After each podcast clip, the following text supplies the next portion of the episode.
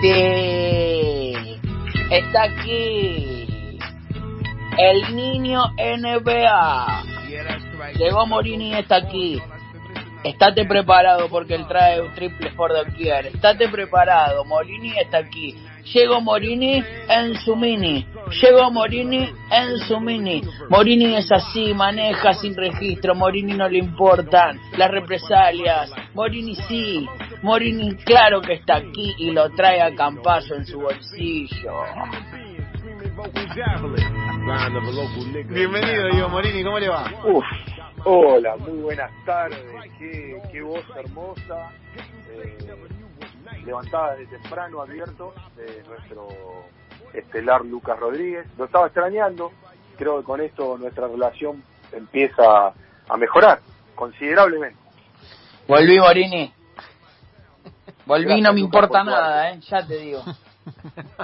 Ah, sí, vas por todo, porque Romina... No me callo nada, no me callo nada.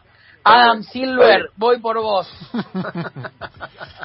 Eh, es ¿cómo, cómo, cómo nos ves? Vos, Morini, yo y Varela y Romy en Denver, Colorado, en las Sí, rocallosas. estoy.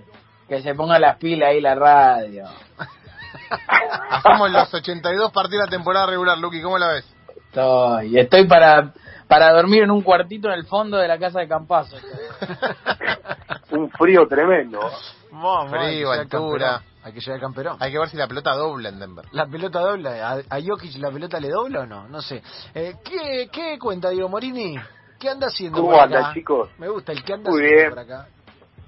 Muy bien. No, ahí este, los estaba escuchando bastante. Obviamente estaban todos, estamos todos con el tema Campazo, estamos todos enloquecidos con la llegada de Facundo a Denver, los videos que vimos de Facundo, así como con escalofríos después de ver el estadio, que, que eso lo, lo publicó incluso la propia cuenta de, de Denver, eh, la satisfacción de, del base argentino por, por, por cumplir el sueño por estos dos años en los que eh, va a estar en, la NBA y, con el comienzo de, del campus de pretemporada a partir de, diciembre y, la expectativa incluso de eh, una temporada que empieza el 22 de diciembre y que si todo marcha bien y- y Facundo hace lo que todo que creemos que va a hacer, que es romperla toda, ¿quién te dice en, en, la, en la jornada de Navidad especial para la NBA y que, que siempre acapara la atención?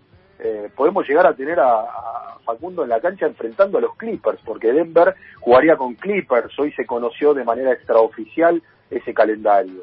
Pero, pero en realidad lo que nos convoca también es conocer la otra parte de, eh, de, de- de una, de, de- de una vida de Campazo, pero de muchos otros jugadores, de la selección de la Argentina, de, esa, de ese grupo de la selección de la Argentina vinculado a, a- a los logros y, a lo que el mundo reconoce en el jugador argentino como, como un talento increíble, con cosas que se vivieron, de la mano de, eh, me animo a decir, sin ningún tipo de problema, porque además se lo dije a él, uno de los tipos que, que mejor escribe o que mejor transmite incluso a la hora de escribir, lo cual es eso es sensacional para los que nos gusta escribir, eh, que tiene un producto en su mano que está eh, muy cerca de salir a la luz y, que ya empezó a, circular por ahí, que se llama El Legado.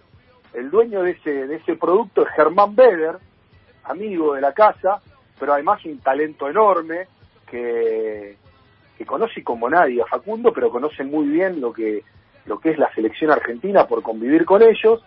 Y Seba, si, si, si te parece, lo saludamos a Germán que está del otro lado. Bienvenido Germán, acá Seba Varela, Dieguito Morini, Javi Lanza, Lucas Rodríguez, Rami Sacher, ¿cómo va? Bien, bien, chicos, muchas gracias por la comunicación. Creí que la, comunicación de Lucas sobre Diego iba a ser imposible superar, pero la de Diego también, como lo ven, así que fue la de Lucas fue una locura, realmente está totalmente loco. Es eso, ¿eh? Yo voy a decir algo para dejarlos preguntarle a Beder y demás. Beder es lo máximo. Lo conocí jugando al básquet y viste cuando vas a un asado y decís, uy, qué bien me cae este chabón y no lo vi en mi vida. Bueno, eso es Germán Beder, es lo más. Qué bueno Es aporte, Luqui. totalmente recíproco, Lucas. Eh, eh, Germán, yo te voy a preguntar ahora sí, con tu conocimiento basquetbolístico y tu capacidad para describir el ¿Cuál juego. de la generación dorada es Luqui? Claro, eh, ¿cómo lo ves a Lucas en términos de condiciones? Si lo tuviera que comparar con la generación dorada, digamos, describímelo basquetbolísticamente. Eh, juega mejor de lo que yo creía. Él eh, supuestamente jugaba por primera vez en su vida, una de las primeras veces que fue. Fue por primera vez. Es- este, es- va al frente, ¿viste? Va al frente. Me imagino que al fútbol debe jugar igual, que es ir al frente como un caballo. Y, y en ese contexto de gente prácticamente autista jugando, este, se destaca. ¿viste? Él, este, en ese el nivel es muy bajo, hay que resaltar siempre ese punto, el nivel de juego es mediocre para abajo. Y ahí Luca, bueno, dentro de todo fue... Las veces que compartimos fue uno de los que más se destacó. Fue en contra siempre. Me, me encanta el, ar- el arranque fue, no jugaba tan mal como yo creía. es espectacular que arranque así. Es ya. que no sabes, no sabes los no sabes el nivel de los- algunos jugadores que van que no saben las reglas directamente. Se arranca muy abajo todo. Claro, claro, está bien, ¿no? Es, co- es como cuando, eh, viste, te, te rankean el PBI, que quedás a mitad de tabla, pero mirá para abajo y Claro, no, no. Está muy bien, está muy bien. Eh, Diego, eh, nos trajiste a, a una eminencia, pero además nos trajiste a un tipo que, que ha contado y bárbaro a, a uno de los momentos más grandes de nuestra historia y que además eh, nos va a servir para también dimensionar este momento del básquetbol. absolutamente y, y- y ya tomo un poco el- el- el- la posta y lo primero que me encantaría que, me cuentes y le cuentes a todos eh, Germán es ¿por qué el legado? O sea, ¿qué te motivó? Más allá de que sé que escribías muchas de las cosas que te sucedían trabajando con la selección, ¿por qué? ¿Por qué? ¿Qué, qué motorizó esa idea, Germán? Eh, bueno, en líneas generales yo estaba un poco, yo durante los cuatro años que estuve en CAP traté de dejar atrás todo lo que era la sombra de la generación dorada, que para el nuevo grupo era un poco una carga, por todas las presiones que arrastraban, por las comparaciones sobre todo.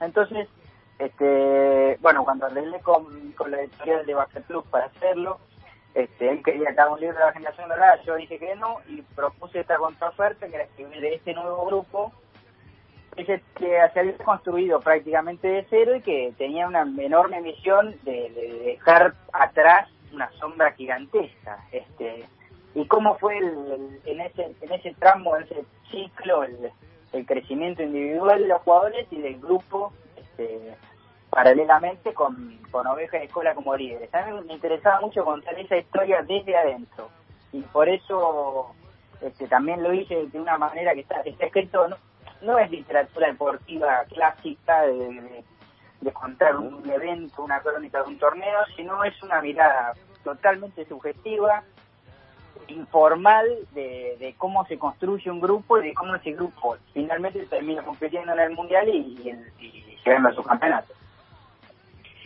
En, en- en ese proceso, lo que más me interesa es cómo manejaste emocionalmente lo que vos viviste, porque, digo, vos fuiste parte de ese grupo, más allá de que vos siempre te corres y, es lógico que eso suceda, ¿cómo manejaste las cuestiones emocionales respecto de lo que contaste? ¿O simplemente no las manejaste y todo lo que emocionalmente a vos te motivó fue lo que vamos a leer en el legado? Sí, sí, sí. Eh, la, la parte emocional está bastante bastante expuesta en el texto. Eh, lo que te decía antes, que a mí me, parece que, que muchas veces el, el que escribe tiene que, ser un vehículo de, emociones, pero transmitirlas, y yo creo hoy en día que eso, le, para eso la primera persona es determinante. Hay opiniones que pueden ser totalmente opuestas y aceptadas, pero yo este, por lo menos seguí esa línea que, que además a mí me queda muy cómoda un poco a- em- empujado por los testimonios de los jugadores el relato va tra- tratando de justamente transmitir emociones sobre todo en la parte del mundial de China o en los Juegos Olímpicos de Río que fue el retiro de Manu o durante el, el Olímpico de México la semifinal esa con 20.000 personas en contra son todos momentos que traté de, de, de- de trasladar al texto con, con la emoción que me significaron ahí Ujú. y, y, y después ya les paso a los chicos, quiero saber la última. Así como te conozco, un tipo eh, bastante, mm, eh, insisto con la palabra emocional, me encantaría saber si en el libro vamos a leer también tu catarsis o los momentos de locura que te agarraban antes de los partidos, días previos. No hablemos de las cuestiones periodísticas y, eso, pero sí quiero saber el Germán vinculado al hincha, o sea, esa mezcla del periodista, jefe de prensa e hincha. Eso es lo que más me gustaría conocer. Sí, sí, sí, sí, está, digo, está porque eh, también era inevitable para mí hacerme el boludo con eso, con, con to- todo el tiempo que había estado este, construyendo esa suerte de personaje. Pero bueno, por ejemplo, en el partido con Serbia, que, que ustedes, lo, la, la parte de prensa argentina, fueron enviado una segunda bandeja, yo estaba abajo y me pusieron unos chinitos voluntarios al lado, estaba valla por medio de unos chinitos voluntarios que me gritaban todos los puntos de Serbia y bueno, en el medio del partido yo estaba una situación que trataba de hacer la cobertura y paralelamente estaba por cagar a trompada con los chinos, mal, todo mal. Este, y bueno, esa situación ponele la conté, porque me, me, me había causado gracia. Muchas de esas este, situaciones medio bizarras eh, las, las puse. y, y, y la última, de ahí te paso, Seba. Sí. Me encantaría saber si vas a contar, eh, o contaste en el libro, que me imagino que sí, la cantidad de chinos que viste durmiendo en lugares insólitos también, ¿no? Sí, sí, sí, sí. El, el, el, el tema China, digamos, ocupa un espacio porque eh, es un fenómeno absurdo. Creo que no volvería nunca. Si pudiese elegir no ir a China, no volvería.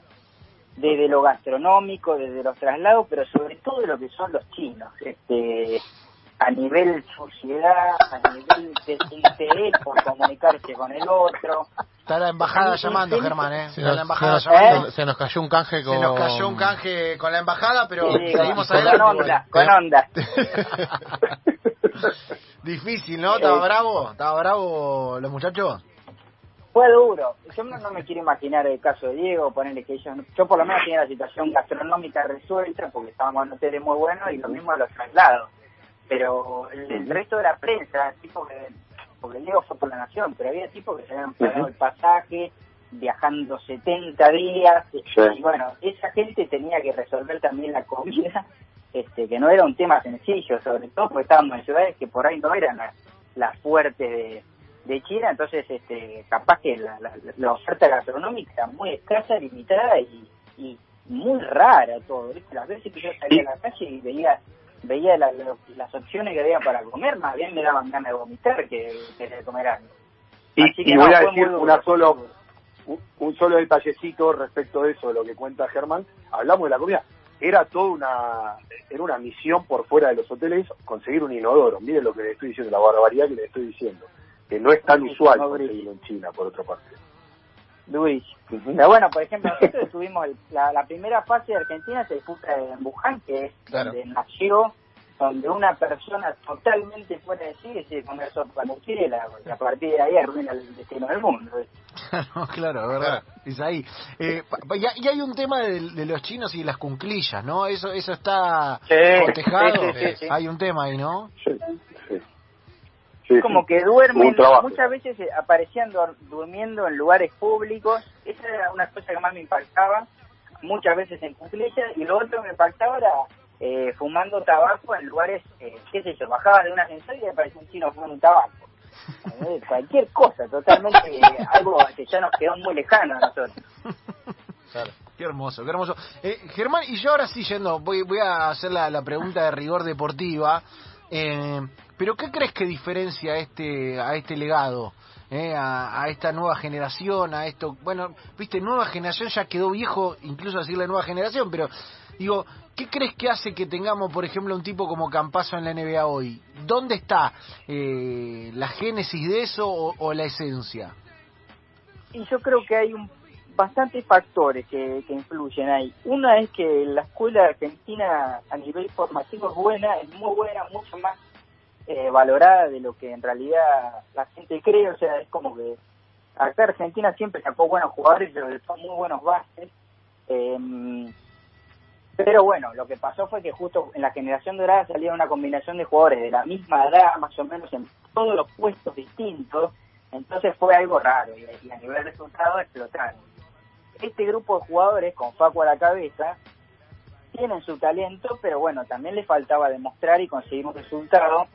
Eh, pero el talento estaba. Oveja eh, hace el prólogo, justamente, y él cuenta en el prólogo que él venía siguiendo la evolución de los jugadores este, y que, por ejemplo, él sabía que Vildosa en Mar del Plata, cuando tenía 12 años, ya la rompía, que Deck iba a los torneos argentinos jugando para Santiago del Estero y Santiago del Estero salía campeón, que es algo imposible, eh, con él metiendo 50 puntos todos los partidos. Entonces, como que él él tenía confianza en el, dice en el prólogo de que, de que había una proyección. Después muchas veces los jugadores en esa proyección se estancan, porque pasa, viste, en el desarrollo del profesionalismo, muchos jugadores que, que vos decís esto es una promesa se terminan estancando. Pero no fue el caso, estos pibes terminaron explotando la gran mayoría hoy está, está en Europa y bueno, en el caso de Paco en la NBA, o el Maro recién o Tortuga cerca de, de poder ir a la NBA, es como que finalmente pudieron conseguir dar el salto.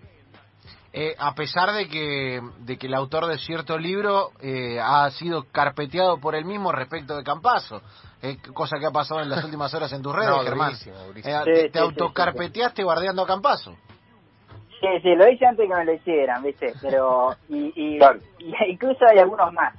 Porque en un momento se daba que Peñarol de Mar del Plata, que salió tricampeón en un momento y después en un cuarto de título más, eh, la rompía, ¿viste? ganaban todos los torneos, pero a la vez jugaban con una intensidad defensiva que rozaba eh, la ilegalidad, básicamente. Entonces, entonces y Paco ahí era Paco la rampa, ¿sabes cómo lo puse? Él lo reconoce, ¿eh? Él lo reconoce. Está bien, está bien. O sea que ese debate está saldado por el propio protagonista, adentro. Sí, sí, sí, totalmente, totalmente. Eh, chicos, ¿alguna alguna por ahí? ¿Lucky? Ay, no sé qué preguntarle. A ver. Porque usted está embelesado. Usted está embelesado usted se comió el chamullo de está. Está, embelesado, está no, escuchando como una dulcinea. Me cae muy bien. No, no sé qué preguntarle. Está enamorado, está enamorado, está enamorado, es terrible, es terrible. y eso que me ganó siempre, eh, me ganó siempre el Vázquez. Me ganó con un triple de él, un triple desde la luna, que nadie se lo veía venir. Tiró, tiró, tiró Germán, la luna. Yo aprovecho, Seba. Diego, sí. Aprovecho, Seba. Germán, lo que, lo que me interesa saber, incluso el libro del legado, de eso estamos hablando, el libro que va a salir de Germán dentro de muy poco, eh, ¿cuál es la anécdota que vos decís que incluso hasta te sorprendiste vos escribiéndola? Es decir, o, que tuviste que hablar con alguno de ellos y decir, che, ¿puedo contar esto? Eh, ¿Cuál es la que podés decir? No quiero que cuentes el libro, no lo spoilees, pero algún, algún detalle de eso. No, no, después leo abiertamente, digo, si trata esto ya está en imprenta. eh, hay varias, hay, hay una buena de Manu que cuenta todo lo que él iba hablando con Kobe durante el partido con Francia, que cuenta esa charla iba teniendo, este diálogo por diálogo. Manu también tiene un pasaje bueno cuando cuenta cosas de Río de cómo el grupo estaba dividido entre los más jóvenes y los más viejos y cómo le costaba esa conexión que también es un pasaje bueno. Y después una, una anécdota que eh, tuve que recurrir a a ver si me dejaba, es que él durante el Mundial iba llevando un libro, un, diario, un diario íntimo, como poniendo todos los días un poquito lo que lo que sentía, lo que le iba pasando y le pedí si me lo pasaba, este, me lo pasó y pongo ahí muchas de las cosas que le iba sintiendo. Ese, ese es un diferencial, porque digamos, mucha gente ni siquiera estaba enterada de que le había llevado un libro durante el Mundial. Está bueno, está bueno. me, vuelvo loco por esa charla, Diego. ¿eh? ya quiero comprar el libro para beberme esa charla. Que, vimos mil fotos, pero no, no sabemos lo que se dijo. ¿eh? Y ahora tiene otro valor, ¿eh? encima tiene otro valor ¿eh? con, con, lo que pasó con Kobe. Sí, Diego. Y tengo las últimas, y tengo una, o una última pregunta en dos. ¿Hay, hay algún entretenol del, de, de, las entrevistas que has realizado con, con Gabriel Deck? Y por otra parte, y hay backstage del mejor video que se grabó de la selección argentina con el sabes que qué de Chapu Noción, ¿no? En este video donde todo el mundo sabe de lo que estamos hablando, ¿no? Sí, sí, sí, me ha valido un bullying durante, ya van casi cuatro años, ¿no? De bullying, que este, que me insulta mi madre abiertamente. Eh, sí, sí. No, Chapu participa, Chapu participa y bueno, también él tiene un espacio durante el partido con Brasil en Río que mete el triple, el, famoso triple. Eh, en, en, realidad participan los 12 jugadores, eh, Oveja, el cuerpo técnico, más Manu y Chapo. Este, Y, y, en ese, en, entre telones de eso hay mucho, porque por ejemplo, de, Tortuga, eh, hay, hay mucho comportamiento en el día a día, que es algo que, que, Es que brillante. no se ve mucho de él, porque al fin y al cabo es tan tímido, tan introvertido, que, que se desconoce un poco lo que... Vos, bueno, vos lo viste porque viste su vida, que, que básicamente está todo el día con el teléfono. Pero Sí, solo en el lobby. de gloria. ¿Cómo? En el lobby, eh, con videollamadas o con el teléfono. Sí, sí, Solo. sí, videollamadas permanentes. 24 horas de videollamadas. Dios, Dios. Eh, Germán, ahora, ahora, vamos, va- ahora pongamos, pongamos el puestito y vendé, pero vendé no, vendé todo, vendé. Acabo de mandar el mail para comprarlo porque eh, Ahora en este momento, Armando. lo acabo de mandar. Qué bien. Bueno, ahí está, Germán. Ya, ya te salió, ya te salió barata la nota, porque uno adentro, uno adentro y yo voy a estar Vas a, vas a en tener, breve. si, si vas a tener vos y a vos te van a dar para como parte de pago, te lo compro a vos, Germán. Este, no, no, no, no, va todo por el, por el canal oficial, eh, que a la vez espero que me pague porque si no, en Navidad me tengo que ir a meter. Está bien, Claro, Tengo que claro, regalar claro. Porque no mata. así. Está bien, eh, eh, va, va a ser ot- otro legado, ¿no? Eh, va a ser un, le- un legado, El legado legal, el legado legal. el, el legado legal, el legado de carta de documento. No, posta, vendamos todo, dónde, cómo y por qué, pues está buenísimo. No es que no es uno de esos libros en los que te contamos, che, eh, conseguiste uno que Manu carga nació en aplicable". Bahía, No, sabemos, lo que le- queremos el libro, no, está buenísimo el laburo de Germán Posta, además lo pueden seguir en las redes. ¿Dónde y cómo lo compramos? Bueno, bueno, primero gracias por la nota, la verdad que pasé increíble, gracias Eva. Eh, es eh, legado arroba basquetplus.com, ahí está la, esta es la última semana de preventa, vale 799 pesos con el envío incluido a cualquier parte del país.